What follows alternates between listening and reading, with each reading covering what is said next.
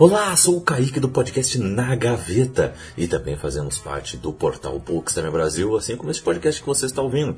E você pode fazer parte desta família também. Nos apoia no Padrinho ou no PicPay e tem acesso a conteúdos exclusivos, sorteios especiais e participações em nossos podcasts. Sim, venha tomar um cafezinho conosco.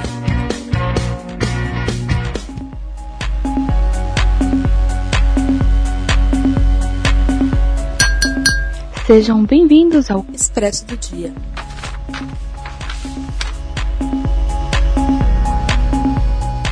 E aí, galera que adora uma cafeína e até quem não gosta também, né? Que tem por aqui. Hoje nós estamos aqui para esse Expresso do Dia, que é o nosso quadro aqui para falar sobre uma obra em específico, um livro ou uma graphic novel. Hoje nós vamos falar sobre o Conto da Aya. Só lembrando que nosso Expresso voltou como mensal. Ele está intercalando aqui o nosso Cappuccino Cast, que agora é quinzenal. E no dia que não tem, não tem expresso do dia, tem também o, o nosso Pingado de Bits, que é para falar sobre games. Então, fica aí o nosso expresso do dia mensal por enquanto, até que nós consigamos voltar com ele quinzenal. Ok? Então, dito isso, é, eu quero me apresentar aqui. Quem fala é a Raquel. E eu passei meu dia de verde, porque é a cor das Martas, que vivem na cozinha, fazendo todas as tarefas domésticas. E essa foi minha cor. Aqui comigo está uma dupla incrível para conversar sobre esse livro.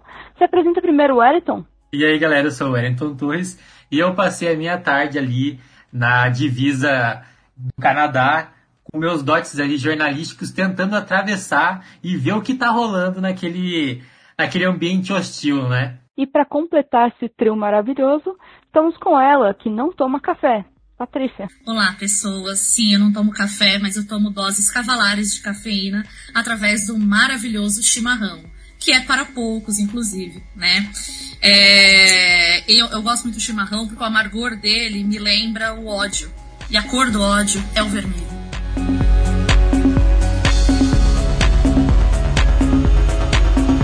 Você que não faz ideia que livro é esse e não tá entendendo nada dessas piadinhas que a gente entrou aqui, tentou fazer aqui muito mal, é, vamos explicar um pouquinho o enredo desse livro. Aqui a gente está para falar do conto da Aya, que acontece em uma região que ela é denominada de Gilead durante isso, então vira quase uma nação independente, a nação de Gilead, e nessa nação cada pessoa tem um papel a desempenhar. Então, as aias, elas estão ali para parir. Elas precisam ter, ter filhos e assim elas têm, as, têm famílias, que são tem um, um homem que ele é chamado um comandante e tem as suas funções que ninguém sabe o que faz, como todo homem no exército, né? Tem suas esposas sempre vestidas de azul. Tem as filhas que estão aí, né? Filhos e, e filhos. As martas que vestem verdes e fazem seus trabalhos domésticos. As aias vestem vermelho e elas estão ali para engravidar. E elas são rotativas. Então, sua aia fica com você durante um período aí, que eu acredito que é dois anos. É isso, Alisson? Isso mesmo. Dois anos, né? Então, por dois anos você tem sua aia. Se sua aia não engravidar nesses dois anos, você passa para a próxima aia e assim continua até que você consiga ter um filho. Algumas esposas podem ter filhos e normalmente essas são de uma classe mais baixa, e não bastando elas serem mais pobres, elas têm que ter um nome de pobre, que é esposa. Você tem que, né, não basta a humilhação visual, você tem que humilhar até no nome. Então, nós vamos falar um pouquinho dessa sociedade. E a nossa protagonista, ela já não começou ali. Ela começou no momento que esse, essa região evoluiu para isso, né? Era uma religião que já existia, já era pregada, e com o tempo, ela dominou totalmente. Então você tem a história dessa mulher que teve todos os seus bens tirados, foi jogada em um lugar e foi parar nessa sociedade do nada e ela não sabe o que fazer. E você tem a perspectiva dela nesse livro. Sim, é, porque o que acontece? Eu, eu discordo um pouquinho de você, Raquel, num ponto que você falou. Porque, na verdade, elas não são. Ela não foi tirado tudo dela e do nada ela foi jogar nessa sociedade. O livro ele mostra inclusive a construção dessa sociedade, como não foi do nada, muito pelo contrário. E é isso uma coisa que é muito impactante, que é um soco na nossa cara o tempo inteiro, né? A ambientação do livro, ela tem muito do clima, do vocabulário e tudo mais da década de 80, né? Quem viveu, como eu, que sou bem mais velha que vocês, né, que viveu os anos 80, né, é, ser mulher nos anos 80 tinha muito daquelas falas, entendeu? Falas muitas vezes que te colocam numa posição, procuram, né, te colocar numa posição de inferiorizada, de coitada, de quase uma criança, que você não é responsável por você mesmo, né? E tanto é que tem uma parte no livro, que é nos momentos que ela está relembrando como foi a vida dela, que ela era casada. Ela tinha uma filha, inclusive, né? E aí ela chega um dia no banco pra sacar o dinheiro dela, porque ela trabalhava com o cartão, e o cartão não passa. O cartão não funciona. E ela fica, ah, por que não tá funcionando? E aí ela fica sabendo, eu acho que no noticiário ou alguma coisa assim, de que todas as mulheres, a partir daquele momento, e ainda você não tinha a Gilead, Gilead, estabelecida da maneira que ela foi no, no, no, futuro, que o livro apresenta também, né? Mas todas as mulheres passaram a não ter direito a ter uma vida econômica. Então elas foram, por um lado, cortado as suas contas bancárias, cartões de débito e crédito, e depois elas foram todas mandadas embora, né? E quando ela fica desesperada com isso, vai falar com o marido dela, ele fala: tudo bem, eu cuido de você. É muito condescendente, cara. E essa condescendência é a cara dos anos 80, entendeu? Porque quando você fala alguma coisa, ou você é louca, ou então você está se sentindo abandonada. Mas por que você se sente abandonada? Com certeza deve ter um homem para cuidar de você. Um pai, um marido, alguém assim, né? E aí você fala, mas esse não é o problema. Só que apontar isso era um absurdo. Então é uma construção, esse sistema, ele está em construção durante a vida dela praticamente inteira. O fato dela se tornar uma aia, ele é só a ponta do iceberg, né? De uma história que é muito Sim, sim, mas eu, o que eu digo só do estopim é essa questão mesmo, porque num dia você tira, você não, por exemplo, é, elas não têm um momento, e você vai ver um isso um pouquinho melhor nos testamentos, né? Porque nos testamentos você vai conhecer mais histórias. Então você percebe que elas não foram demitidas, você não começou a parar de contratar mulher, você tem todas as outras coisas que acontecem na nossa sociedade hoje, que você tipo começa a fazer a mulher ganhar menos e menos e menos, e outras coisas antes de chegar nesse topim, e não passa por tudo isso, passa por várias coisas. Tanto que essa religião era pregada e estava sendo aceita. Então, tipo, é, isso já é um absurdo, né? Você, as pessoas só falavam, ah, isso aí não tem poder. Você olha para isso e fala, caramba, é absurdo, mas eles não vão chegar a lugar nenhum. E eles chegaram. Ai, foi assim que deu no que deu no nosso caso aqui no Brasil, né? É. A gente olhava, era só uma piada do CQC, né? Era uma piada ruim do CQC. E olha no que deu. Mas, ok, desculpa. O adendo. Mas é exatamente assim. A, a comunicação, ela gira em torno disso, né? Ela gira em torno da repetição. Mesmo que não seja algo verossímil, que não seja algo real, se você passa a repetir isso muitas e muitas vezes, mesmo sendo ela uma mentira, ela se torna realidade querendo ou não. E ali, voltando para essa questão de, de Guilherme, de como as mulheres reagiram, há dois pontos muito interessantes que você pode acompanhar dentro desse primeiro livro, que é a perspectiva da própria June, que é uma perspectiva, ela se assusta, claro que ela se assusta, mas é muito mais pacata, ela ainda tem essa aquele protagonismo da, da personagem feminina principal, que tipo, tá, é, tá acontecendo alguma coisa, mas não vou agir de imediato. E ao mesmo tempo você tinha a mãe dela, mesmo aparecendo em momentos pontuais ali da narrativa, era, era muito mais é, direta no posicionamento, até mesmo na própria criação da June. Então, tipo, você vê essa dicotomia na narrativa. Tá, você tem um personagem ali que ele é mais velho, então ele tem ali uma experiência muito maior e ele tentou passar essa experiência para a filha. Também você entende que talvez essa correlação e esse aprendizado não tenha sido é, adquirido de uma maneira não tão doloro, dolorida como foi, como veio acontecer, né? É legal ver essa, essa diferença de, de olhares. E não só da mãe dela, como a da Moira. também. A Moira é muito mais forte do, do que ela. O posicionamento Sim. da Moira o tempo todo muito mais assim. E ela fala, ah, você... que a mãe dela tá lá, tipo, ó, oh, tudo isso aqui tá errado. E ela tá meio que deixando o barco Sim. levar. Né? E assim, é, tem, de novo, né, tem muito a ver com os anos 80, né? Porque a mãe dela é a representação realmente do que aconteceu naqueles anos 80, né? Principalmente ela. Porque você tinha uma geração, as feministas, que queimaram o sutiã, que brigaram pelo voto, lá na década de 60, Na década de 80, elas já estavam com uns 40 e poucos anos. Elas já eram as mães, né? Elas já eram as mães e falando para suas filhas, muitas vezes, né? Conversando e tudo mais, sobre a necessidade de ser uma luta constante, de não tinha nada ganho, que no vocabulário, que nos hábitos cotidianos, permanecia, elas conseguiram algumas coisas, a maioria não. Então era uma luta que precisava continuar.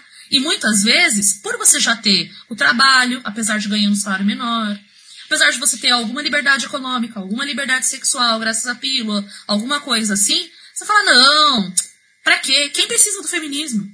Uma bobagem. De novo, é, esse livro tem tudo a ver com esse, com esse clima, e ela escrever este livro, a, a, a autora Margaret, é, ela escrever isso naquele momento tinha tudo a ver com a necessidade de você falar, não, o feminismo ele é necessário, é super atual, entendeu? E é, e, e é uma luta constante, porque não tem nada ganho, né? Pode tudo acontecer. E o engraçado, assim, só um, mais um adendo, né? Hoje eu tô ótimo de adendos, né? É, quando eu li, eu li este livro em 2015, eu acho. Então foi, é, é, um, é um outro milênio, praticamente. Era uma outra vida. Eu não sei se vocês lembram como era em 2015, mas era um outro mundo. É muito diferente do mundo atual. Mas muito mesmo, né? E aí eu li, foi muito impactante, foi um soco na cara e tudo mais. Mas eu, a primeira coisa que eu pensei quando eu terminei o livro foi: não dava para chegar nesse ponto e ninguém perceber. Não dava para isso acontecer. Olha a realidade batendo na sua cara, né? Porque o que aconteceu com as nossas vidas de 2015 para cá? A gente entrou num vórtice e foi parar na década de 60. Do ponto de vista dos costumes, das ideias e do vocabulário. E do ponto de vista econômico, talvez no pior momento da crise econômica de 80. É isso. Então, olha, quanto mais eu penso nesse livro, mais eu penso que a Margaret Atwood é uma mulher muito foda e que quando toda vez que alguma, alguém diz para uma outra mulher, nossa, você está exagerando, agora eu penso nela, falo, nunca é exagero. Tudo pode acontecer sempre. Vamos falar Desculpa um pouquinho... pelo mais um adendo. Não, vamos já falar mais um pouquinho dela, né, da, da Margaret. É, então, mais uma coisa que é muito interessante desse livro é que nenhuma coisa que parece muito absurda ela tirou do nada. Tudo ela tirou de alguma cultura. Sim. Então, tudo que você lê nesse livro e falar, gente, isso aqui é muito absurdo, isso aqui não acontece, acontece, ou aconteceu, ou tem algum lugar que isso é normal, ou já foi. Então, tudo ela tinha uma fonte para colocar ali. Então, não é só porque está se repetindo que não já tinha, não existia. Já existia sim. Então, se você acha que ela é louca, eu acho que você que não estudou. Então... Fora a, a própria questão Fala... ali territorial, a divisão entre Estados Unidos e Canadá, é uma, uma declaração clara é, de como esses países eles se tratam. Existe ali, é, ah, o Canadá é os Estados Unidos, abre aspas, inferior. Então, tipo, ela leva isso também, e ela leva também a discussão da, essa discussão geográfica, né? Ela ainda coloca, ela sobrepõe, tá, é, a gente tinha ali os Estados Unidos, a gente tinha aquela aquele imperialismo, né, aquele centro de universo que entra numa derrocada gigantesca e depende de quem para salvar aquelas pessoas necessitadas? Diretamente do Canadá, que é para onde essas vítimas tentam fugir. E, na verdade, eu, se eu não me engano, porque né, eu li em 2015, mas uh, o que eu me lembro é que não é bem os Estados Unidos como um todo. É, a Gilead não. é uma parte dos Estados Unidos. E pelo Sim. que ela descreve, me parece a parte do meio para o leste. Uhum. Então, aquele Sim. oeste, que inclusive até hoje é visto como mais progressista, que é o caso da Califórnia, alguma coisa assim, ele não está nesse rolê. É bem aquele centro do país, Sim. mais conservador. Então, assim, é super atual. É muito atual. Exatamente. Tanto que, a gente já comentou aqui, fez umas brincadeiras sobre o Testamento, né, que é a continuação, há ali algumas eh, citações referente a esses outros territórios. E você fica tipo, ah, ok, faz muito sentido. É, realmente, eu acho que na questão territorial eu só fui entender desde os testamentos.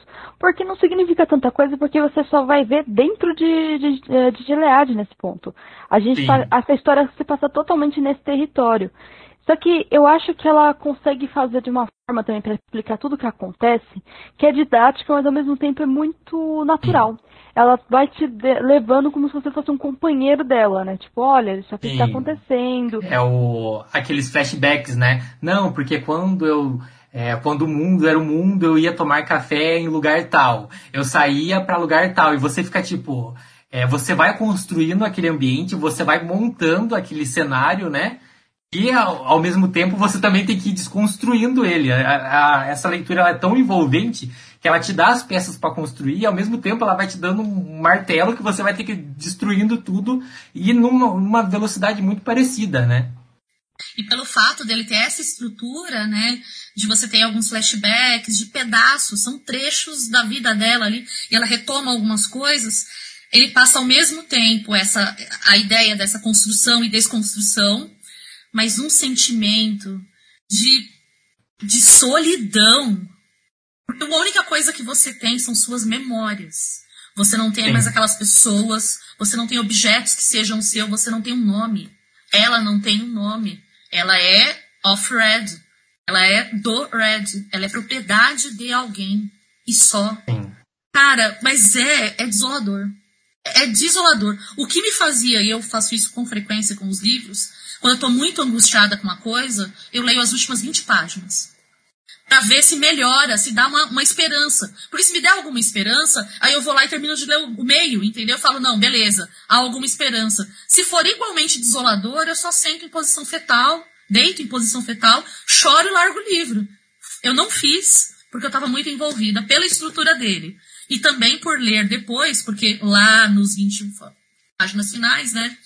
você vê que, na verdade, é o cara que está fazendo uma conferência, falando, olha, a gente não sabe se esses relatos são verdadeiros ou não, isso aqui aconteceu 200 anos atrás. Então, os relatos dela aconteceram 200 anos, eu estou falando 200, mas é mais ou menos isso, se eu não me engano, né? É, muito tempo antes do que aquelas pessoas estão falando, discutindo uma conferência e estudando como no passado as pessoas puderam chegar a isso. Aí eu olho para o meu presente hoje e falo, tudo bem, daqui a 200 anos pessoas lerão sobre isso e vão falar, como eles puderam. É a minha esperança. Sim. é a minha esperança. E ainda, e ainda, eu não sei você, mas nessas últimas 20 páginas eu ainda sinto aqui um, uma questão mórbida, né? que ao ponto que eles vão contando, vão explicando o que é, o que aconteceu, é, essas fitas, né? Você fica, eles ainda riem, falam, nossa, como se, é, eles pontuam, né? Aquele cenário e eu fico, foi ontem. Vocês e eles estudam de uma maneira, não é numa maneira totalmente triste ou que você fale, não, não voltaremos para aquilo. Não, é como se ah, foi uma passagem de tempo necessária para chegarmos onde estamos hoje. E isso também chega a ser assustador, né? Sim, mas eu vou te falar uma coisa. Eu que sou professora de história há 23 anos, né? É, essa é a coisa mais comum. Uma coisa que aluno adora no ensino médio, é falar de Segunda Guerra Mundial. Eles adoram. Uhum. E é uma coisa meio mórbida, porque eles dão risada, Sim. acham ridículo, chamam de burros. Ai, como eles eram burros naquela época. Ai, que não sei o quê. Quantos morreram, professora? 16 milhões ou 40 milhões? Gente, tanto faz que fossem mil. Sim. Sabe? Então, essa coisa também é muito bem construída no livro, né? Porque é a cara. Quem, quem dá aula de história, quem já deu aula de história ou alguma coisa assim, é, é exatamente assim que os alunos se comportam. Tanto faz a idade, inclusive. Realmente, eu acabei de conferir aqui, é mais de 200 anos depois, porque eles estimam que isso seja de 1955, né, que foi mais ou menos quando ela escreveu mesmo, o, o livro, é, e só que eles uhum. estão em 2100, né, é 2195, quando eles uhum. encontram o, o, toda a história dela. Mas vamos avançar um pouquinho na história, que depois a gente. Eu acho interessante só para falar um pouquinho do passado dela, sobre o marido, uma coisa que a Patrícia falou que é bem interessante. O homem, ele só vai ver o quanto o machismo é absurdo quando chega num nível muito absurdo mesmo.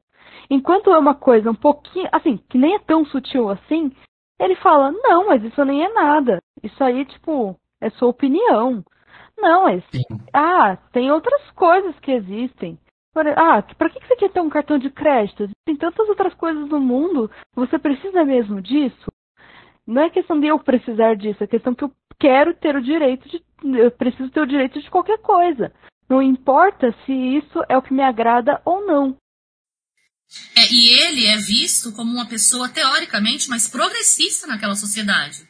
Porque o pessoal que era da seita maluca que dá na Gilead não tem essa cabeça nem na, eles são contemporâneos, homens contemporâneos ao marido dela, né? E, no entanto, eles pensam de uma maneira muito diferente. Não só homens. E isso é uma outra sacada do livro interessantíssima. Porque se alguém que levanta a bandeira que a mulher tem que ser submissa ao seu homem, e tem que todo aquele sistema tem que ser daquele jeito, é a esposa do comandante. Ela, ela era uma figura pública, de ir na televisão, ficar pregando isso. Ela pregava publicamente na, na, na televisão, né? Então, é, quando a gente pensa sobre as coisas machismo, feminismo, blá blá blá, uma vez eu ouvi uma professora falando que é impossível uma mulher ser machista. Não, amiga, não, não, você está enganada. Porque muitas vezes se reproduz. Porque a, as pessoas reproduzem, as mulheres reproduzem grande parte do discurso das práticas machistas, especialmente quando criam filhos. Né? Especialmente filhos e filhas. Né? E por que o fazem? Porque muitas vezes elas acham que, no fundo, elas estão se protegendo e protegendo os demais. E que o mundo é assim mesmo. Sim, tem gente que pensa assim. É, então, na verdade, é, a coisa, quando você fala do. Só quando fica muito absurdo que os homens param e falam, putz, é algo errado, alguns homens. Porque para muitos. Isso, alguns homens, né? Pra claro, muitos que, tá que tudo certo. É ótimo. Nossa, vou ter uma aia para mim. para dar o meu filho. Olha que coisa. Então, e eu acho que dentro disso tudo, ela mesma começa a ver, será que as outras aias estão percebendo quanto isso é errado? Quando você chega lá naquele centro, as Martas estão lá pregando com. Ah, Martas não, as tias, elas estão lá pregando com muito afinco também. E ela fica, gente, como que essas mulheres estão com, com tudo isso? Como elas acreditam tanto nisso? Porque você acredita que as tias é, quase fizeram essa regra, né? Porque elas estão ali de uma maneira muito forte, é, manipulando elas para fazer da maneira que elas quiserem. E o que eu gosto muito é da Moira aí, porque a Moira ela nem vira aia, né? Elas são é, selecionadas. Uhum. Eles, é, primeiramente, eles selecionam elas porque elas são mulheres férteis. É uma sociedade que muitas mulheres foram abençoadas com a infertilidade, né? Porque, nossa, nada para mim, né? É Mas... até bom pontuar isso, porque a gente entra na questão do questão de poluição, na questão de desenvolvimento humano, né? As mulheres elas param de ser férteis por causa da, de algo na, na atmosfera. Daí eles julgam isso por uma questão ambiental. Então essas mulheres que ainda são férteis, que podem dar filhos, são selecionadas para ter filhos. O que é uma coisa já muito babaca, tipo, ah, porque você pode fazer isso, você deve fazer. E eu ouço muito isso. Não, você tem que ter filho porque você é bonita. Então, você te... aí eu pergunto, mas se você acha uma pessoa feia, você fala para ela não ter filho? Você fala para ela, olha, por favor, não tenha um filho, porque eu tô feia. Não sei, não entendi o critério, né? Então as pessoas acham que elas podem jogar, isso principalmente com pessoas negras. Você coloca, fala assim, não, você é negro, você pode correr 3 quilômetros até, até o não tem problema, porque você é forte. Não, você consegue. Então você coloca essas coisas para as pessoas que são diferentes de vocês. Ah, tal pessoa é estrangeira, ela pode trabalhar sim 16 horas por dia numa fábrica. Eu não posso, mas ela pode. É, é uma naturalização de relações. Você leva para biologia que, no fundo, relações que são de poder. Porque o que está aí em, em questão é, é, é, uma relação de, de submissão e não, e não submissão dentro de uma estrutura de poder, né? Então é um poder que ele passa muitas vezes pela questão do gênero, homem, mulher, sobre a questão de. E aí, se você pensar em outras coisas, mulheres trans, homens trans, não sei o que, aí você. Essa, aí essa conversa vai muito mais longe, né? Mas, assim, pra, pra ficar no livro, sobre, você tem ali claramente a questão que ela é de gênero, homem, mulher, né? E você tem uma questão de classe fortíssima. Sim. Entendeu? Porque as classes sociais são muito marcadas nessa sociedade. E aí não basta você ser homem, você tem que ser homem e comandante para ter uma aia. Porque o homem qualquer, ele tem no máximo um e esposa. No máximo. Se tiver direito a... Mais ou menos. Na verdade, que... a economa esposa, é... Ela, é, ela é destinada apenas a homens que também são comandantes menores. Os homens que não são isso, eles são tipo o Nick lá. Sim, ele é um motorista, mas tem outro, tem os olhos. E esse, esses aí, os olhos e os motoristas, pessoas, eles são homens e eles nunca poderão ter uma esposa. Eles nunca poderão ter nenhum tipo de mulher. Tanto que ela, ela fala no começo do livro que ela meio que provoca eles. Ela, tipo, ajusta o vestido fala assim, porque eles nunca vão poder ter uma mulher. Então, esse é o único poder que eu tenho, é poder causar mal neles. Sim. E fora que o período que o livro foi escrito, ela também não esqueceu é, dos martírios ali de, da abrangência sexual. Tanto que é, gays e lésbicas, eles eram considerados como traidores de gênero. É, as citações ali são bem rápidas, mas existem essas citações. Então, para um livro que foi teve ali seu início na década de 50 e foi ser lançado em 80, a década de 80 ainda foi o estopim ali do, do preconceito, ainda mais com, com o surto da AIDS, né? É, muito além do tempo. Muito além do tempo. Sabe, ela levantou pautas que, é, se você olhar para o público daquele, da, dessas duas décadas, era de virar o, o, o, nariz da hora. Não, não vou ler. Olha o quão perigoso é isso aqui. Não é, não é à toa que este livro se tornou muito popular agora, na última década. Né?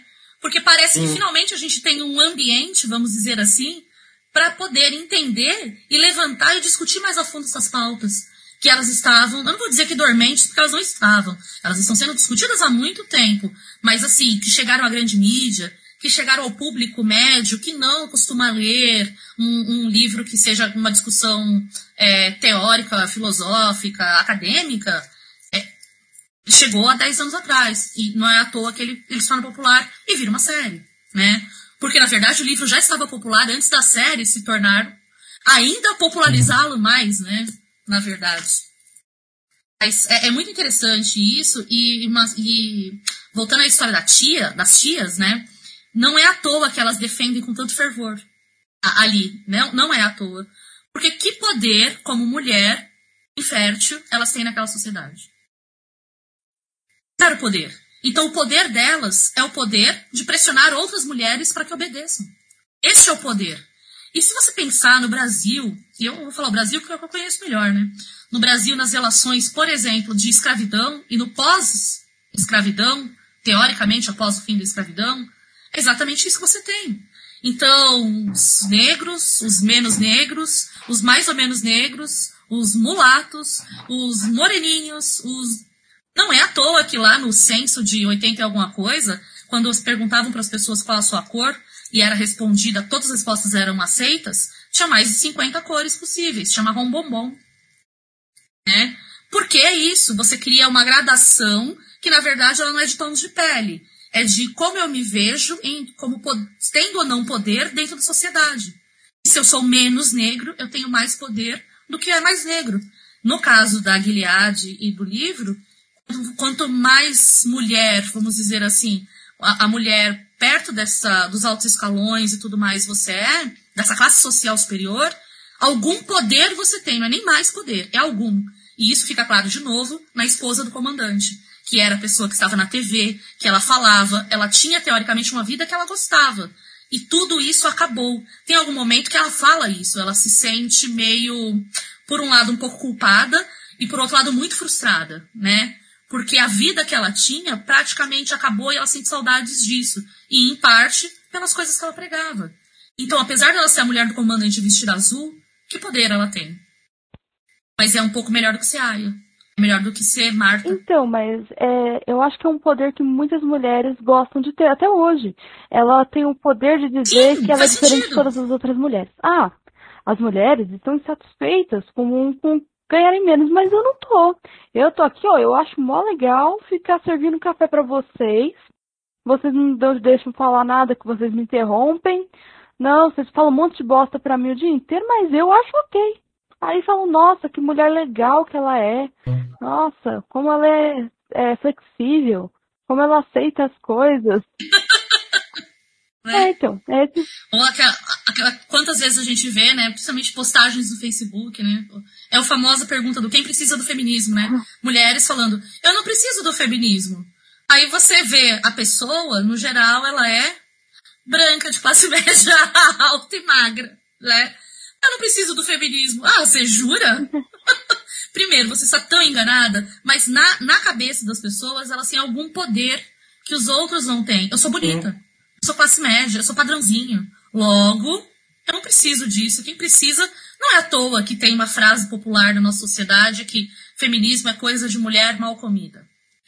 É isso, né? Quando as pessoas dizem isso, o que elas estão querendo dizer é você tem que estar muito insatisfeito, você tem que ter poder nenhum para você querer mudar alguma coisa. Porque se você tem um mínimo poder, você já te satisfaz com ele. Não, por isso que a gente tem a resposta para essa frase, inclusive, né, já deixo aí a todos, né, que se isso fosse verdade, todas as mulheres quase seriam feministas. a gente não estaria discutindo isso, né? Não haveria discussão. Sim, eu acho que às vezes, é, olhando aí no, nesse cenário de, menos aqui no Brasil, da dita família tradicional, existe também aquela posição de poder dentro, né? Então, tipo, ah, se, eu, se estão fora daqui, há duas, dois viés, né? A, a liberdade do outro que incomoda e aquela questão de... É, existe ali o capitão, e existe a, entre aspas, a subcapitã que responde pela segunda voz, que também é uma grande de uma ilusão. Sim, ela tem algum então, poder. Então, ver outras pessoas que não seguem esse padrão é incômodo. Porque, pera, como assim? Essa outra pessoa que está fora disso, não segue essas coisas, tem de determinada maneira um poder sobre ela mesma e eu não consigo. Isso não é legal. Tanto que em uma rádio essa semana eu ouvi alguém defendendo que a liberdade atual é um problema. Porque ela está deixando as pessoas acreditarem demais nas coisas. E o quão isso é danoso à saúde. As pessoas não têm mais é, foco na vida. Tá vendo? Então a gente tem que voltar para um período onde as coisas eram mais controladas, que ali tinha um punho mais forte ali para guiar as pessoas. Eu tava quase ligando e perguntando, tá, você tá pedindo que a gente volte ali para um regime totalitário? É a mesma coisa. Eu vi nele ali uma Marta homem Sim. Na questão da Marta, existe a obrigatoriedade dela defender o discurso. Neste caso, não há uma obrigatoriedade, a não ser o conformismo, a não ser o controle em si por parte e dele. Outra coisa interessante dessa sociedade é que as pessoas elas brigam entre si, entre as suas classes ruins, além de brigar com esse sistema. Tipo, o sistema é absurdo. É absurdo você ter Aya, ter Marta, ter esposa, ter comandante. Esse que é o absurdo.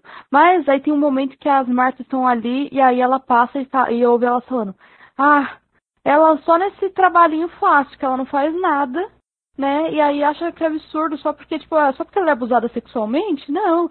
É, e a gente que tem que trabalhar aqui pesado o dia todo, a gente tá muito pior do que ela. Além de você perceber quem é que está causando isso em todo mundo, você começa a discutir quem está pior aí entre os pequenininhos.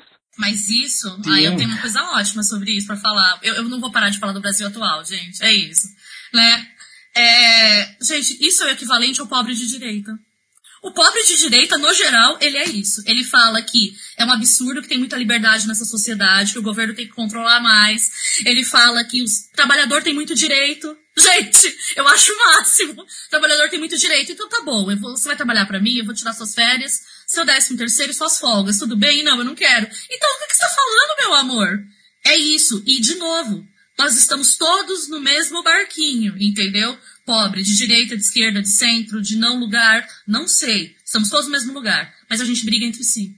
Porque a gente não vê qual é o nosso problema. O nosso problema não está entre nós. O nosso problema está camadas acima. E se a gente visse isso, a gente pararia de brigar. Mas a cultura e o que é pregado através do discurso, das práticas culturais, é um escamoteamento, é, é uma cortina de fumaça para a gente não perceber esse tipo de coisa.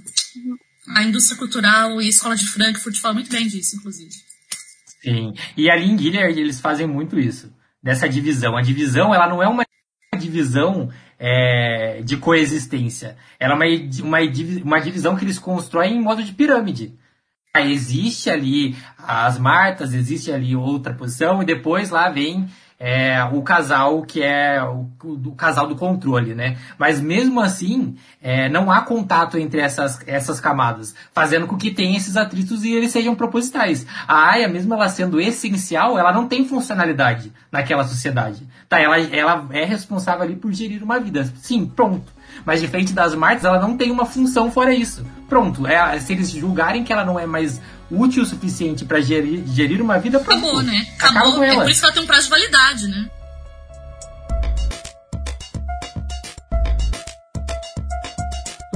Mas uh, vamos falar um pouquinho Sim. do avanço dela. Dentro de tudo isso, a gente começou só com ela apresentando. A gente só falou dela apresentando tudo, gente. A gente não falou nem da história dela.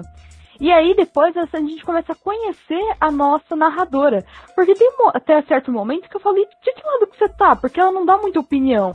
Ela fala que ela sofreu, fala da Moira, fala que a Moira lutou. A Moira, primeiramente, que ela era uma mecânica, né? Antes de tudo, tudo acontecer. E, a, e ela sempre, tipo, qualquer coisinha, ela tava lá reclamando, sempre foi aquela que não, não aceitou qualquer coisa. E ela é retirada das aias assim lá no começo, lá no treinamento. Porque ela consegue escapar. Ela consegue escapar, é, ela faz um, um entupimento na privada. Na hora que a tia vai lá, ela derruba a tia. Ela bate na tia, rouba o uniforme dela e foge. Maravilhosa. Mas ela vai parar num lugar muito triste, né, na verdade. Porque aí o que sobra para ela é. Aquilo não é uma liberdade, né? Porque ela, ela se prostitui. Na verdade, ela tá lá por causa disso, né? Então, no fundo, ela conseguiu alguma liberdade, alguma agência, né? Dentro disso, pra servir aos homens com seu corpo. Então, ai, cara. E entra em uma questão que também é muito presente na sociedade atual.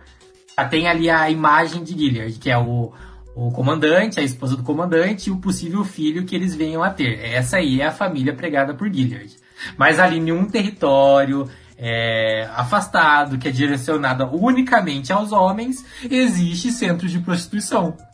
É a construção ali do, do padrão, a construção ali do, a, do tradicional, né? Então, tipo, a mulher ela vai ficar ali, ela vai cuidar da casa, ela vai cuidar dos filhos, mas o homem ele ainda vai ter ali o seu momento de folga, o seu território unicamente masculino construído é, também a seu bel prazer. E, e daí e tem uma citação que é muito interessante ali no período da Moira, no capítulo da Moira, que ela fala sobre isso. Que as mulheres que estão ali são bancárias, são professoras, são jornalistas, são engenheiras, são de diversas áreas que não aceitaram, ou não poderiam, né? Muitas não poderiam ter filhos também, mas que não aceitaram ser é, uma aia. Então o que sobrava para elas era isso ou ir para o território de mineração. Sim, mas ainda acho que é, dentro disso ela tem uma liberdade. Tanto que ela fala, ela fala assim, mas porque a Moira é lésbica, né? Então ela fica, mas e você? E você fica com homens? Ela, é, também, mas aqui eles não ligam pro que, que eu faço. Aqui eu não preciso mais, aqui eu não tenho mais aquela etiqueta. Eu não preciso, eu não tô mais na frente de uma câmera, não tenho que usar meu vestidinho todo da minha cor, não tem que estar tá tudo impecável, não. Aqui é o submundo querendo ou não, ali ainda era um lugar menos, eu acho que ainda é menos é, o, o lugar que ela poderia falar, por exemplo. Ela poderia chegar pra, pra colega dela e falar que merda que foi o dia de hoje. Ela poderia falar porque ela teria algum tipo de momento que ela não estaria sendo vigiada.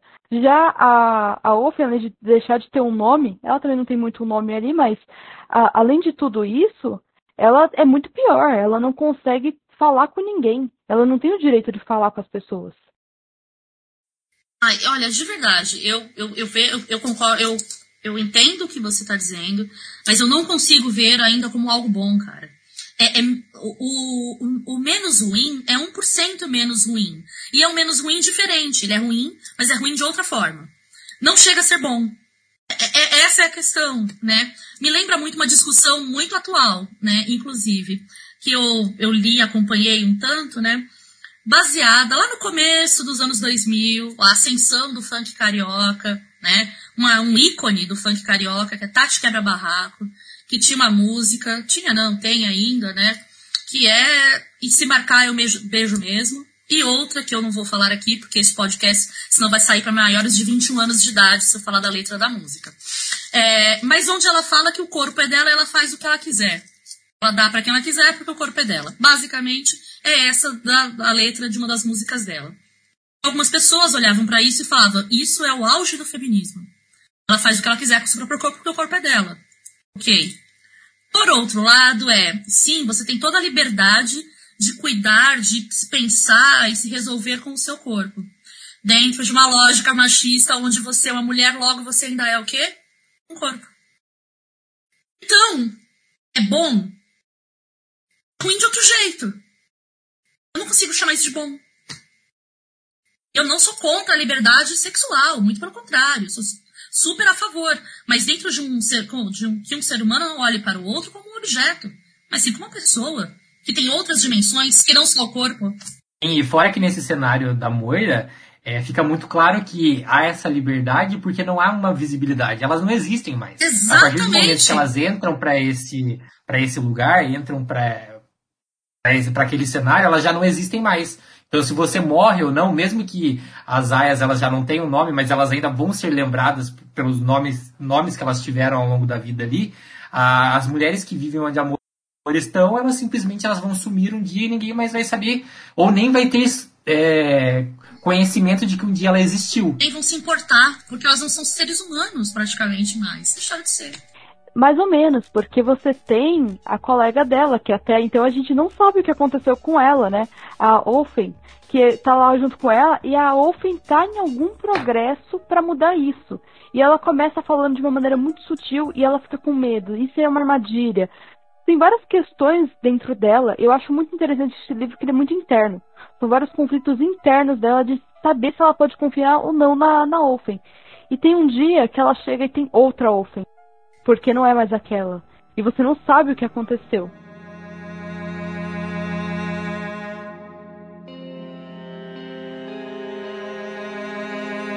Falar um pouquinho dos rituais, só pra gente pontuar. Então, tem vários rituais nesse livro que você vai perceber. No caso, uma coisa que você fica bem curiosa, tudo, tudo é um ritual, né? Porque eles, para comer na mesa, eles têm que esperar o comandante chegar, ele come com a família, elas tiram e elas têm que comer os restos do que o, eles comeram. Então já, já é uma coisa assim, bem triste. Isso é mais para as Martas, porque ela ainda recebe o pratinho dela lá no quarto dela, né? Que ela tem que ficar meio que exilada de tudo e recebe e elas têm uma uma regra que elas só podem comer certas coisas porque elas têm que ficar bonitas e férteis. Então você já descobre um pouquinho sobre como que elas fazem para tentar manter a pele, que elas passam manteiga e tudo mais, porque querendo ou não elas querem permanecer vivas. E se elas deixarem de parecer férteis, bonitas ou qualquer outra coisa, elas são mortas simplesmente. Elas não têm mais utilidade. O poder que elas têm era esse, é esse poder que ela tem, né? E você também tem os, os olhos, essas outras questões. Mas de ritual mesmo, você tem um ritual. Como que é o nome do, do ritual que é. Que seria o sexo deles, né? Como que é o Nossa, nome? Eu não lembro também. Olha, eu, eu não consigo lembrar como ele é dito no livro, mas eu chamo de o ritual de acasalamento. Eu me lembro aquele, sabe, aqueles documentários, aqueles documentários que a gente assistia dos animais, não sei o quê. Eu, eu lembro disso. É o ritual é, de acasalamento. É, mas é uma coisa muito tensa, porque todo mundo tem que participar e a esposa tem que estar tá lá, sendo que. E, e, a, e a Aya fica, tipo, como se elas se unissem, porque no caso o comandante não estaria com uma outra mulher. E isso é uma referência bíblica ali, que é claro que é usada de uma maneira, né, tipo, totalmente aleatória, que é um momento que. Sara, é, Sara fala para Abraão ficar com a serva dela. O que já é uma coisa assim, né? Tipo, ah, essa aqui é a serva minha, faço o que eu quiser com ela, né? Fica aí com ela. É porque a, a serva. É.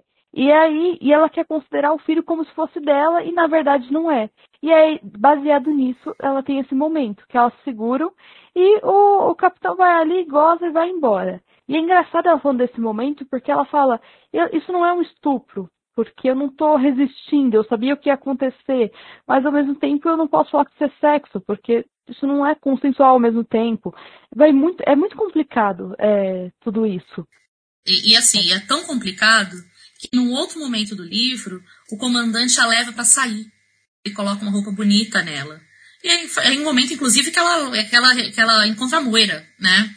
É, e leva para esse lugar que é tipo um bordel, um prostíbulo, alguma coisa assim. Que é esse lugar que é uma área específica para o prazer.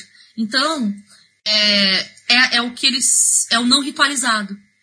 É no não ritualizado que está alguma liberdade. Tanto para ela, que ela fala, eu, na, dentro desse momento, ela, ela fala que apesar do, de, dela estar tá ali contra a vontade, porque tudo aquilo é contra a vontade dela, aquele mundo é contra a vontade dela, né?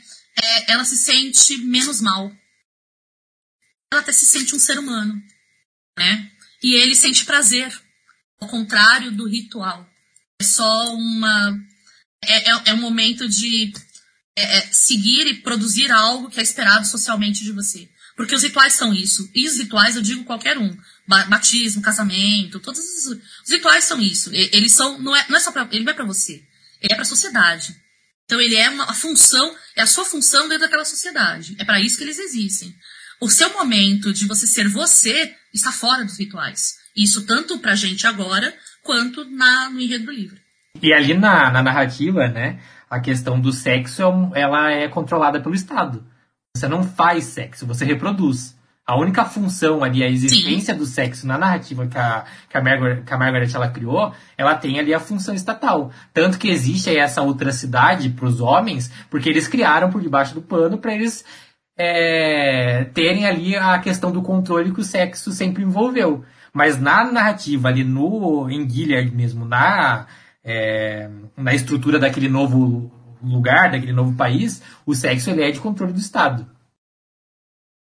Mas isso eu acho que vai além, né? Eu acho que aí tem um paralelo muito claro com alguns homens. Ele tem uma esposa, ela é bonitinha. Ela é bonitinha, mas ela nunca pode ser sensual, ela nunca pode se expressar nada disso. E esse homem quase sempre, tá? Não tô falando de todo, não tô falando do seu marido, não tô falando dele, calma. Mas esse cara depois tá onde? Lá no Tinder, paquerando meninas de 15 anos é lá que esse cara tá. Ele tá lá no, no prostíbulo. Esse, esse cara vai para outros lugares. Porque essa aparência é tudo muito fofo. Os dois filhos dentro de casa, a esposa que é maravilhosa. Tudo isso é muito fofo. Mas não é tudo. Sempre tem uma coisa que vai além. Aí eu vou de novo, né? Os meus causos da década de 80, né? Se é uma frase que era muito comum, e eu não sei se ainda é hoje, eu acho que não. Eu não ouvi há muito tempo, né? Era o famoso que tem mulher que é para pegar e mulher que é para casar. Gente, isso era, assim, praticamente uma regra. Tinha até umas. Não sei se vocês, alguém vai lembrar disso, tá ouvindo e tudo mais, mas tinha uns cadernos de pergunta. Eles eram super comuns, super populares. Eles eram, na verdade, o equivalente ao que hoje você tem aqueles vídeos no YouTube de, de um influencer respondendo 20 perguntas. Era a mesma coisa, só que era um caderno que cada um escrevia suas respostinhas, né? E aí, dentro das perguntas, para as meninas, uma das perguntas, esses cadernos de pergunta era: você é para ficar ou para casar? Era justamente. E detalhe, que esses cadernos de pergunta eram muito populares no ensino fundamental. Então a gente tinha 13 anos, 14, 12, e estava respondendo se era para a gente era de ficar ou de casar. Que é mais ou menos isso. Então, assim, esperado socialmente de mim é com uma, um tipo de mulher. Existem mulheres de um tipo que cumprem o papel social. Existem mulheres que são de um outro tipo, que não cumprem o papel social. Elas não servem para o que a sociedade espera de uma mulher, porque tem uma, uma ideia preconcebida de mulher. Então, existe essa mulher. E existe a outra mulher. E com essa outra mulher eu posso fazer qualquer coisa. Porque ela está fora das regras da sociedade dos rituais. Logo, é ali que você encontra o prazer, a alegria. Em alguns casos, e isso é um tanto comum quando você conversa com garotas de, garotas de programa, eu dei aula muito tempo no EJA, numa escola, que era na onde hoje é conhecido como Cracolândia. A gente chamava na época de Boca do Lixo. Então ali era um lugar de prostituição muito comum e famoso em São Paulo. Eu dei aula para muitas, muitas garotas de programa, muitas mesmo. E a maioria delas fala isso, que os caras não querem transar com você. Eles querem mais que isso. Eles querem um contato diferente, não ritualizado, com outro ser humano grande parte conversa com você, mais do que transa. Isso é um sinal de quanto essa sociedade pensa o que é uma mulher, o que é um homem, o que se espera de um homem, o que se espera de uma mulher. É que o que ela pensa, por exemplo, ah, eu vou falar com ela. O que ela pensar do que você está falando não tem importância. É Exatamente. É diferente da sua mulher é, ir lá falar para amiga dela e o problema não é nem sua mulher achar alguma coisa. O problema é que ela vai falar para amiga dela e essa mulher vai falar pro marido dela. E aí, um momento, esse, esse cara vai usar isso pra fazer o quê? Usar de poder contra você. Agora, uma pessoa que não tem poder nenhum nunca vai poder retribuir isso com você. Por isso que, voltando à história da Moira, ela é um não ser humano, é um não lugar. Então, eu não, não consigo achar que aquilo é bom, né? Porque, na verdade, é isso. Ela tem essa liberdade e as pessoas, os homens, têm uma liberdade ali maior, porque aquelas pessoas não importam. Olha, fica a dica. Eu já vou dar a dica de outro livro, inclusive, né? Eu tô falando que hoje eu tô empolgadíssima, né? É, para entender todo esse contexto, tem um livro ótimo, só que não é literatura, é um livro de filosofia de uma autora maravilhosa chamada Judith Butler, é, que se chama Quadros de Guerra. Ele, teoricamente, está falando sobre uma visão dos Estados Unidos e como ele vê a guerra com outros países, do tipo, podemos jogar mísseis e matar a população do Afeganistão. Porque as vidas de pessoas no Afeganistão, homem, mulher, criança, tanto faz, são vidas menos vivíveis que a vida de um ser humano nos Estados Unidos. E aí depois ela vai para o contexto do próprio Estados Unidos, que dentro dos Estados Unidos, vidas de mulheres são menos vivíveis do que de homens. De homens negros são menos vivíveis do que de homens brancos. Homens brancos são pobres, são menos vivíveis do que homens brancos ricos. Então, no fundo, a gente volta para essa hierarquia, para essa estrutura que está no livro da Margaret Atwood da década Sim. de 80, sendo que o livro da Judith Butler é agora, cinco anos atrás. Mas o outro ritual que tem é o enforcamento. E esse ritual é muito absurdo, mas ele é muito real se você pensar também em anos atrás de, de certas coisas. E até hoje acontecem coisas assim. De tipo, olha, estão batendo. É, não, estão batendo numa pessoa na rua. Olha lá, filho, essa pessoa fez tal coisa. Ah, estão batendo nessa pessoa mesmo. Assim, é, eu não estou nem dizendo que a pessoa está certa ou errada, só estou dizendo que, assim, é bizarro você chamar uma criança para ver um ato desses.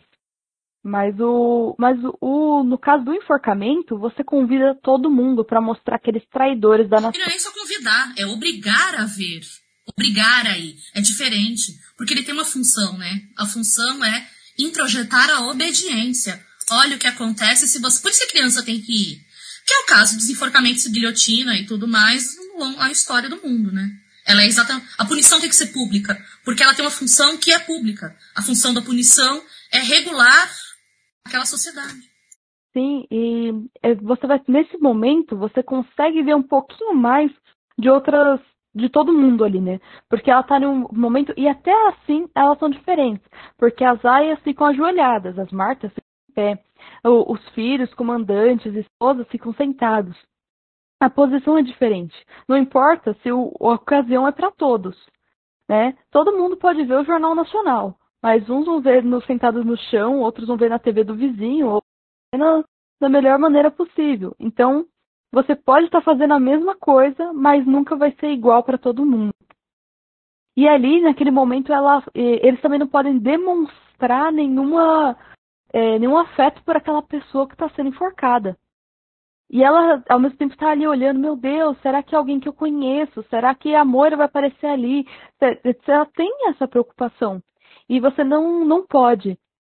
E é um momento que você vê que as crianças também têm que ficar ali e elas têm que encarar. Sim, mas é muito disso, né? É a questão de você é, forçar ali, abre aspas, uma educação. É, você está guiando essas pessoas como elas devem pensar, como elas devem agir. Olha, se você pisar fora da linha, é isso que vai acontecer com você. Você quer que isso aconteça com você? Então é claro que não haverá um motim. Mesmo que se todo mundo ali ao mesmo tempo tentasse alguma coisa, ainda seria mais plausível. Mas ninguém vai fazer isso. Até porque, é, mesmo que haja é, esses rituais que são é, em público, também há, tem aquelas pressões individuais. Então, tipo, a Marta ela tá trabalhando na cozinha vem ali um sopro, tipo, ah, você não pode fazer isso, você não pode fazer aquilo. Você sabe o que aconteceu com alguém que fez isso, né? Você sabe, com alguém, sabe o que aconteceu com alguém que roubou uma maçã. Pois bem, então, tipo, há essas pressões individuais também, que é por isso que não ocorre relevantes. É, só mais um adendo, que é para a Raquel ter bastante trabalho na edição. Tem uma cena do filme Bacurau, né? Que tá lá, passa na televisão, né? É a cena onde eles vão invadir a cidade, né? Os, os gringos vão invadir a cidade. Eles passam na frente de uma TV que está ligada, só que não tem ninguém dentro da casa, teoricamente. Na TV tem aquela legendinha, sabe, de quando tem uma notícia, tá passando uma imagem, tem aquele rodapézinho escrito alguma coisa. E aí a, a imagem você não consegue ver direito na TV. Mas o que está escrito embaixo é: continuam os enforcamentos públicos no Vale do Anhangabaú, em São Paulo. E ele se passa, teoricamente, num futuro não muito distante, o filme Bacurau. Ele é no futuro próximo, né? Então, porque aquela sociedade caminhou para um jeito, para um tipo de sociedade que volta a ter os, os, os, as disciplinas, vamos dizer assim, públicas, né, enforcamentos públicos no centro da maior cidade do país, televisionado, inclusive, para estimular a obediência dessa população. Né? Então, aí, né? Elas estão vivendo em tensão o tempo todo. Então, tá, não sou eu morrendo, não sou eu que estou sendo executado. É ali, ó. Eu sabia que ela era traidora. Então, às vezes, a, a, o entregue ali, o contar de suposta é, possibilidade de traição ou de, de fuga, era entregue pelas, pelas próprias companheiras, pelas próprias Martas, pelas próprias outras aias. Então, isso também tem, a, tem um pouco do poder que tem que leva a outro a outra ação, né, que envolve as aias. No caso do fascismo e do nazismo, quem mais entregava eram os familiares e vizinhos. Os que mais entregavam voluntariamente. Não tinha nada de ele ser pressionado para entregar alguém. Ele ia porque ele queria entregar. Primeiro porque ele via aquilo como um erro. Se você está fazendo algo de contrário ao governo, você está errado e deve ser punido. E alguns outros para benefício próprio mesmo, de você ficar com a casa do outro, com os objetos do outro. Tem isso também questão do medo, né? O medo de, de relacionar essa pessoa uhum. a mim. Ah, mas e se descobrirem que eu tô fazendo isso é. com tal pessoa? Não, ele é, eu moro na mesma então... casa. É meu parente. E ele tá fazendo tal coisa. Eu vou junto, vou rodar junto. Então você entrega primeiro. O medo ele consegue trabalhar de, de várias formas. E eu acho que nesse livro você vai conseguir sentir muito bem todos os medos que ela tem. Porque ao mesmo tempo que ela fala, que ela pensa, não é possível que ninguém esteja vendo que isso aqui tá errado, quando alguém chega e começa a falar com ela, tipo, hum, não é que isso aqui tá meio errado, né, de maneira sutil, ela fala, será que eu posso confiar nessa pessoa? Sim, é instintivo, né? Ela tá sendo moldada para isso. Ela tem que desconfiar de todo mundo. Seja ali até uma outra aia que esteja passando pela mesma situação que ela. Ela deve desconfiar dessa aia. É isso. Tem mais algum ritual, gente, que o mais importante, os mais importantes são esses, né? O do apedrejamento, né? Tem, tem o apedrejamento. Caso de estupro. Que, sim, que entra nessa questão da, do poder. Que é o poder, é o único poder das aias, é elas descontarem as aflições dela em um homem que foi acusado de estupro. Hum, ou sim, é tentativa é de estupro. Então, tipo, você dá e ah, as aias não têm poder, mas daí eles criam esse ritual de apedrejamento, que eles botam o homem num circo de aias e elas podem ali fazer com eles o que elas desejarem. Tanto que na, nessa parte no livro, ela fala que ela nunca havia sentido algo como aquele momento, que já não era mais ela ali. Era só toda a raiva, toda a angústia ela acumulou nesse período. E ela, eles viam o homem ser destroçado, porque elas destroçavam aquele homem com as mãos. Então você vê como um regime ali totalitário, ele mexe com a cabeça das pessoas. Ela, tanto que é, ainda faz contrapontos com o eu passado dela e aquele eu do, do período. Isso é muito interessante porque as, as diversas. É, quando você pensa, por exemplo, em regimes totalitários e quanto eles censuram né, todos os meios de comunicação e tudo mais, é, tem sempre um, algumas coisas que você olha, algumas novelas, no caso da ditadura brasileira, alguns filmes, você fala, como é que eles deixaram isso passar? Como é que eles deixavam, por exemplo, os trapalhões passarem? Que muitas vezes tinham umas críticas um tanto pesadas, vamos dizer assim. O exército é sempre mostrado nos trapalhões de uma maneira ridícula, né? É sempre ridículo e meio inútil. Né? E, e os trapalhões são da década de 70, né? Porque é a válvula de escape. Quando você tem isso para rir dele e ridicularizar, as tensões ficam mais aceitas, as tensões sociais, menos é, dadas a conflitos maiores e insurreições. Então, rir disso e ridicularizar e ter as válvulas de escape, seja através da violência, do sexo, do riso ou alguma coisa assim, ela é importantíssima, senão é a história lá de Roma Antiga, né? O pão e circo, né? Dá o pão e circo, tá tudo certo. Sim. Então, eu acho que de ritual que a gente tem para falar é que tudo é um ritual ali, né? Tudo, por exemplo, ela tem que buscar como fazer compras naquele mesmo horário, conforme as martas mandam ela ir fazer.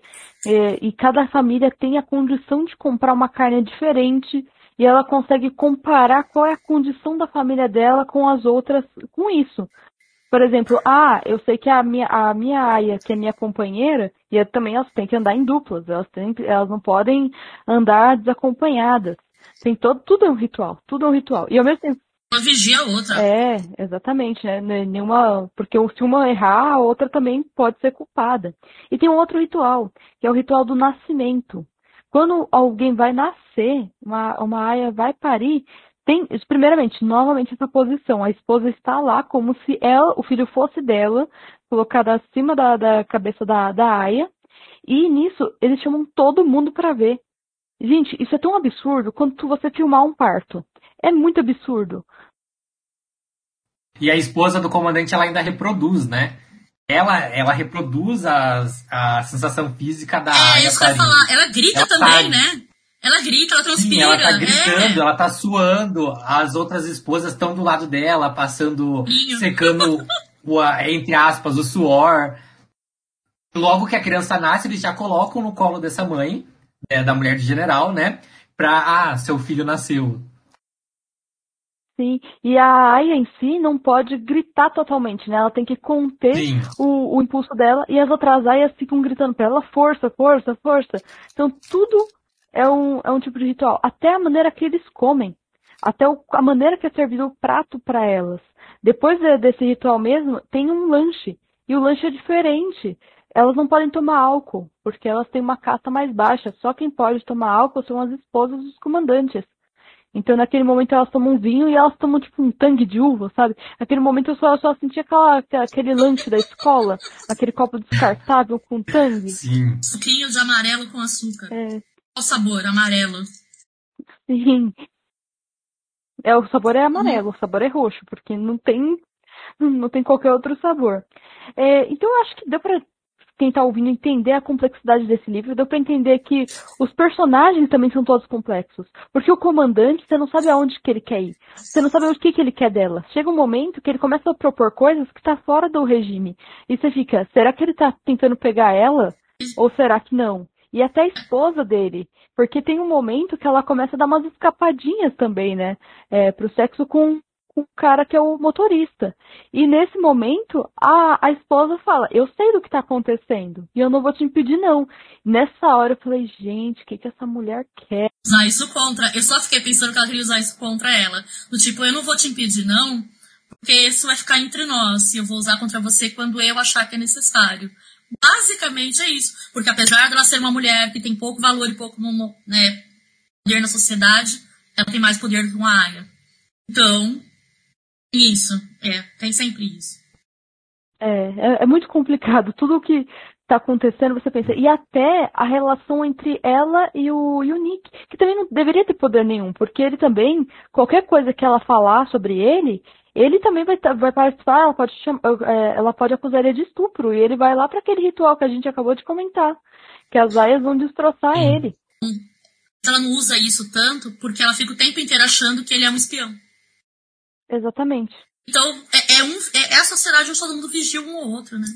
Sim. E tem uma questão que a gente até esqueceu de pontuar, que é a ida ao ginecologista, né?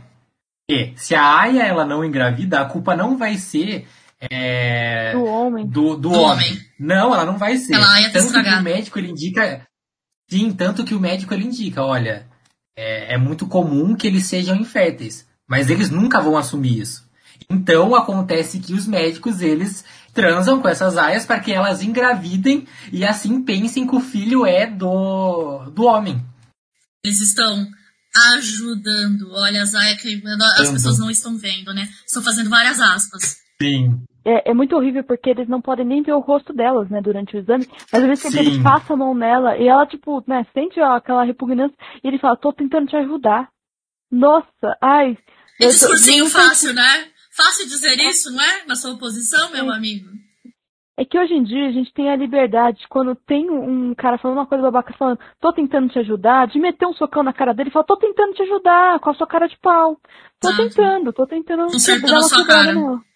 E o que me assusta, sim, e o que me assusta era que antes de, dessa Guilherme, antes do golpe, é, era assim também é especificado que tinha essas correlações, né? Tinha esses limites. E é simplesmente, tá, você tá vivendo isso, você tá bem, você chegou ali é, num, numa etapa de existência. Você tem o seu lugar, você faz pelo seu. E simplesmente não tem mais. Então, é um sinal de alerta. Você lê o livro e você fica o tempo todo. É, vai ser de uma noite pro dia, vai tocar um sinal, é, vão simplesmente cancelarem as coisas. Hoje tudo gira em torno da internet, que é pior ainda porque não existia isso naquele período. Então simplesmente as minhas redes sociais vão desaparecer e eu deixarei de fazer parte da sociedade. É assim. Então, você leu o, o livro, ele te passa esse, esse mesmo sentimento que os personagens lá dentro estão sentindo. E aí tem até alguns momentos que você fica, não, você agir dessa forma. Aí você pensa, não, ela não tem que agir de forma nenhuma, porque ela não devia estar passando por isso. Isso, que essa que é a questão. E isso que a gente deixa de ver em muitas pessoas. Fala assim, ah, ele não devia ter. É, olha, aquela criança que foi morta porque roubou uma bolacha no mercado. Ah, ele não devia ter roubado aquela bolacha. Mas ele não devia estar passando fome, né? Você não pensou nisso, que a criança não devia estar naquela situação.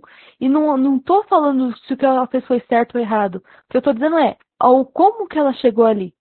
E eu acho muito engraçado que o nosso, que a vontade das pessoas de ver sangue, ela é muito maior quando, com pessoas pobres. Ah, essa pessoa que roubou é, uma carteira. Não, vamos lá e vamos, vamos acabar com ela. Mas quando você tem um preso político que roubou milhões, ele sai lindinho na porta dele, vai lá e tal. Essa pessoa fala assim, essa pessoa merece ser presa. Essa pessoa merece pagar pelos seus crimes. Merece devolver o dinheiro. Quando é com uma outra pessoa, é, a vida dela parece que tem tão pouco valor que o valor dela se equivale ao, ao que ela roubou. É, é, é mesmo de novo, seja muito menos. Sim, é de novo eu, eu vou falar do livro da, da Judith Butler, O Quadros de Guerra. Quais são vidas vivíveis? Vidas vivíveis, umas são mais vivíveis, as outras são menos. Porque, de alguma forma, e isso tem a ver com a classe social, é, você pensa no que aquela pessoa era capaz de render a sociedade. Então, assim, essa pessoa é um pobre que estava passando fome. A vida dele vale. Quanto vale a vida dele? Socialmente falando. O que ele produziria para essa sociedade? O quão famoso ele era? O quão importante? Quanto ele consumia? O quanto ele. Isso está em jogo de uma maneira quase inconsciente quando a gente fala de classe social. Quando a gente fala de alguém rico, o impacto é maior ou mais famoso. Porque tem um poder que aquele outro não tem. Vou dar um exemplo simples. Paulo Gustavo morreu a semana passada. Ator, global. Morte dele por Covid, chorada. E as pessoas indignadas. Como assim? É uma doença que já existe vacina. Como ele morreu? Tudo bem. No mesmo dia que ele morreu, morreram mais de 2.700 e poucas só no Brasil. Já morreram até agora mais de 418, 20, eu acho. Que é essa altura do campeonato, mil. Mas a morte dele é mais chorada do que a morte de 419.999 pessoas. Entendeu? Tá uma relação de poder aí. Existe uma hierarquia dentro disso. Algumas vidas são mais vivíveis. Ele tinha tanto para viver. E as pessoas fascinadas e que morreram pobres, também de Covid, elas não tinham tanto que viver? Se, isso também está dentro do, do, do livro da Margaret Atwood, de alguma forma. Sim, eu acho que tudo isso a gente consegue ver. Até porque é a gente falou de execução, execução de um comandante traíra é uma coisa muito maior do que isso que a gente falou. Porque o que a gente comentou era execução de Aya, de Marta, de Tia. Era tipo, é uma galera que não, não importa tanto assim. Mas quando você vai para as esposas, para os filhos, e, ou para o comandante, a morte ela tem muito mais valor aquilo é um choque muito maior para aquela sociedade. Eu acho que a gente só pode, tipo, terminar falando aqui que se você acha que tudo isso que a gente falou é tudo desse livro, não é. Porque ele termina com um suspiro antes da, tipo, a gente comentou aqui que ele termina e você descobre que isso só foi um relato que foi encontrado e está numa sala de aula. Isso não é um spoiler, gente, porque você sabe que isso daí ela está escrevendo um diário. E uma hora vai ser encontrado o diário dela. Então, o final, finalzinho mesmo, você vai descobrir que o diário dela foi encontrado. Mas o que a, a jornada dela, mais pro final, ela é muito impactante. E eu não sei, eu, eu, eu tava lendo esse livro no trabalho. E eu choro, gente. Eu não, sou, eu não tenho emocional para isso, não. Eu choro com qualquer coisa. Aí, eu fiquei, meu Deus, o que, que vai acontecer? Você fica com uma dor no peito. É, parece que. Eu acho que a Margarete conseguiu, com certeza, passar todas as emoções dela. Concordo com você. É uma coisa assim. Como eu disse, eu acho que em algum momento, eu li em dois dias e meio na praia. Solzão, calor, pessoal festejando, dançando, bebendo. E eu, que sou pessoa antissocial, né? Rapidamente arrumei o que fazer. Catei um livro e, eu, e foi sem querer. Foi o livro qualquer que eu peguei para ler. Fiquei super impactada, eu não conseguia parar de ler. E eu chorava junto, eu sofri junto. E aí que antes eu já não queria falar muito com as pessoas, aí que eu não queria falar com ninguém mesmo. Porque eu comecei a achar que nada daquilo fazia sentido. Nem o sol, nem o quiosque, nem a praia, nem a areia, nem a cachoeira, e nem a cerveja. Olha que coisa. A cerveja sempre faz sentido, gente. É uma, é uma escrita, uma narrativa também que ela te faz se sentir relevante, de certa maneira. É como que você você está assistindo tudo e ao mesmo tempo você não está fazendo Sim. nada. Você olha para o seu eu, você olha para o universo do qual ali você existe e você se pergunta, tá, o que, que eu estou fazendo para impedir que isso venha acontecer? O que eu estou fazendo para que uma ponta disso aqui é, surja na minha frente e eu acabe com ela? Não, você não está fazendo nada. Você está vivendo num ambiente cômodo. Aquelas pequenas pontinhas lá que surgem no início do livro, ou que ela vai contando ali no, nos momentos que ela relembra, a gente vê isso todo santo dia intensidades diferentes, mas a gente vê. A gente vê isso dentro de casa, a gente vê isso na escola, a gente vê isso no trabalho. E o que nós fazemos para impedir que isso evolua para uma Guilherme? Nós nada. somos exatamente aquelas pessoas. A gente não faz nós nada. Nós somos aquelas pessoas. Sim. Sim, só concordando e reproduzindo tudo. É por isso que eu acho que a Margaret ela vem para sair é, estapeando a cara de todo Sim. mundo. Mesmo que ela também esteja proposta dentro daquela narrativa. Mas é o personagem que ele meio que acordou. Mas ele sabe que ele funciona dentro daquelas engrenagens. Ele tá ali. Atento, mas ele tá ali. E muitas vezes ele sabe que ele não pode fazer nada. Mas o fato de contar, o fato de reproduzir, já é o suficiente para que alguma mudança no outro, que talvez venha e tenha coragem de fazer alguma coisa, seja despertado. Então, é, eu acho que o discurso ele é muito poderoso. É, sabe, tudo bem, você pode ter lido esse livro e falar, não, eu vou continuar aqui, tô onde eu tô, não vou me mover, beleza. Mas passa pra frente. Talvez alguém está esperando para ouvir algo sobre isso, e essa pessoa vai ter a coragem que nós não temos. Aí que vem a, mudança, aí que vem a modificação. Houveram outras aias além da, dessa nossa aia principal. Mas ela precisou ver coisas e ouvir coisas para que ela tomasse a iniciativa de fazer algo. Mesmo que esse algo seja ter feito um diário. É uma coisa tão pequena mas a, ela mostra ainda um poder muito grande, porque as aias não podiam escrever. E ela está indo contra a mente. É. Isso eu acho que vai muito perto do livro 1984. Que, tipo, a única coisa que você pode fazer, que você, né, que tá no seu poder, é escrever. É escrever o que você quer aconteceu e, e é isso. É, eu ia dizer, inclusive, isso, né? Que a... é por isso que eu faço terapia, inclusive, né? Para lidar com as angústias do viver neste mundo. Porque, por um lado, você olha e fala, putz, tá tudo errado, cara. Errado. E por outro, a gente se sente ridículo, porque tá tudo errado e eu tô aqui, fazendo o quê? O que eu tô fazendo, afinal de contas? Se é uma coisa que eu aprendi na terapia foi, a gente faz o que, não é, o que nos é possível, as nossas condições de tempo e lugar. Então, quais são as minhas condições, Patrícia, individualmente, de tempo e lugar? As minhas condições são de participar de um podcast, de ler este livro, de falar deste livro com outras pessoas, de dar aula de história com os meus alunos, discutir esses temas. Essas são as minhas condições. E eu não posso mudar o mundo. Eu tenho que aprender a, a fazer o meu melhor dentro das minhas condições. Eu acho que é isso que a AIA faz, as AIAs fazem. Quer dizer, no caso, ela especificamente, a Off-Red, faz. E eu acho que a gente está fazendo aqui.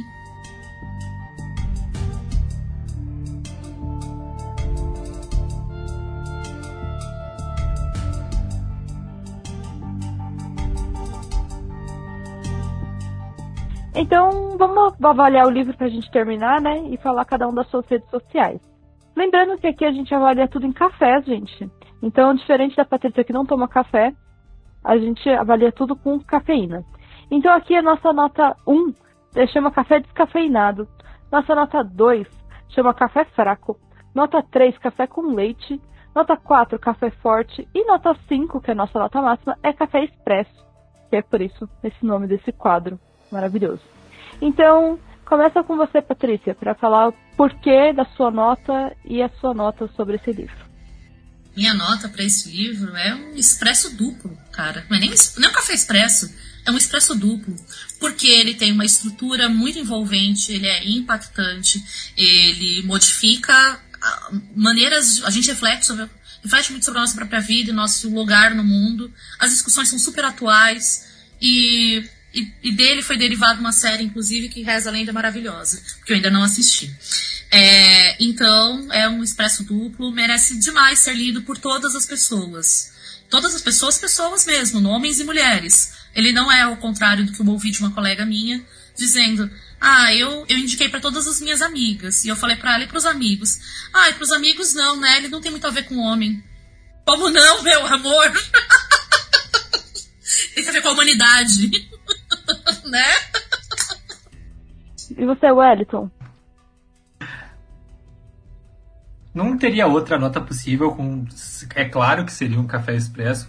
Eu acho que é, eu trabalho com comunicação e a Margaret Atwood, é, tudo que ela faz é uma aula de comunicação. Como a Patrícia falou. existe ali uma mensagem, existe ali uma crítica que ela é extremamente clara. Tá, você pode não entender tudo ao pé da letra, exatamente na, na velocidade ou na intensidade que a Margaret ela quis deixar aquilo ali. Mas é nítido o discurso. E é extremamente eficaz. Ele tem uma, uma narrativa extremamente envolvente e, e como a Patrícia falou também, é impossível você ler, é, ler esse livro e terminar ele da mesma maneira que você começou.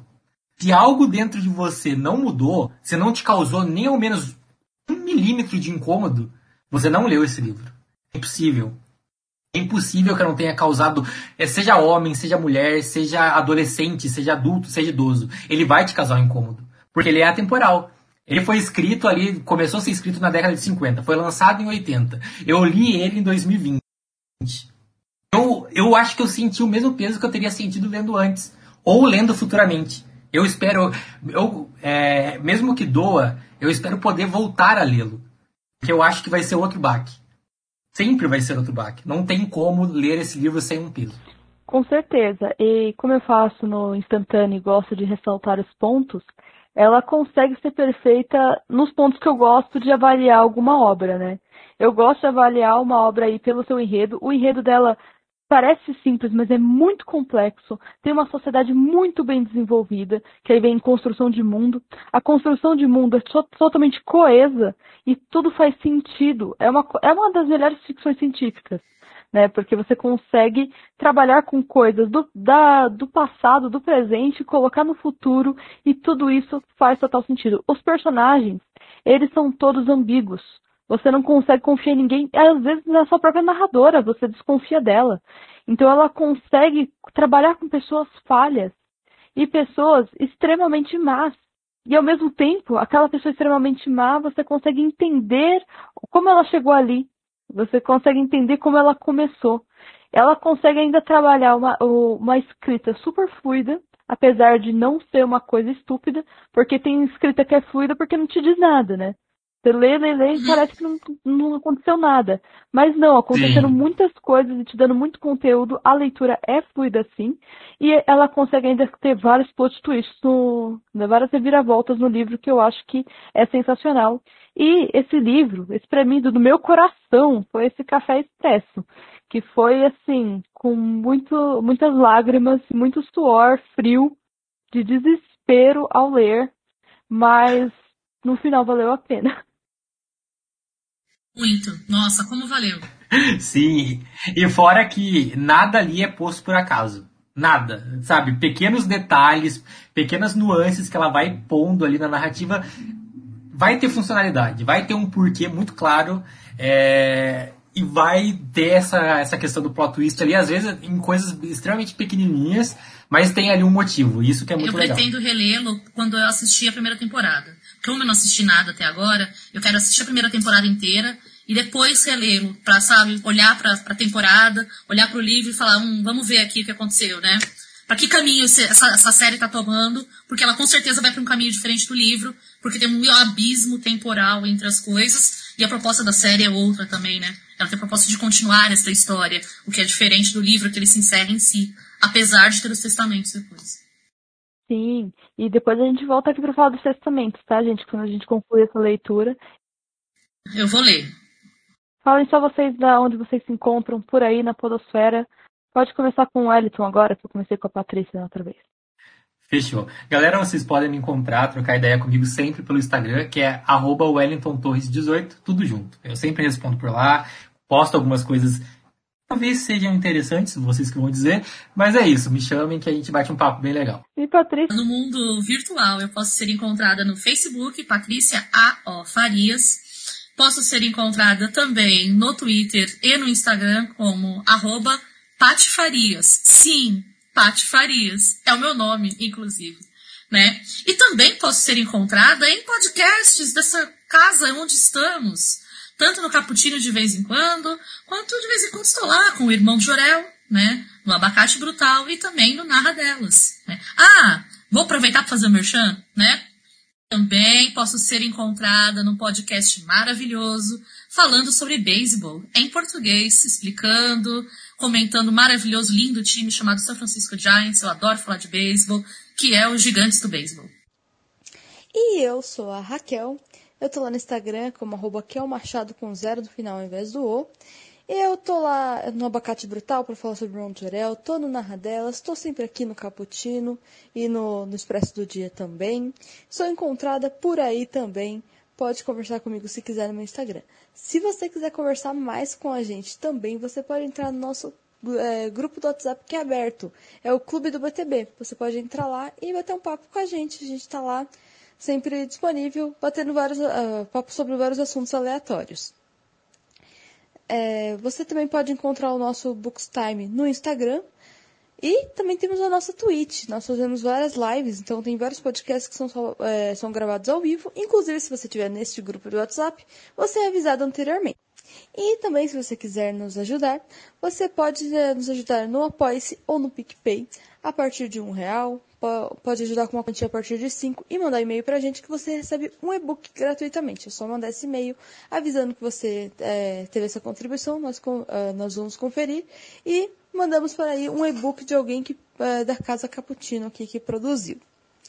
Então, é isso. Fique com essa indicação de leitura maravilhosa, nos indique mais livros e saiba sempre onde está o seu lugar e qual é o seu poder.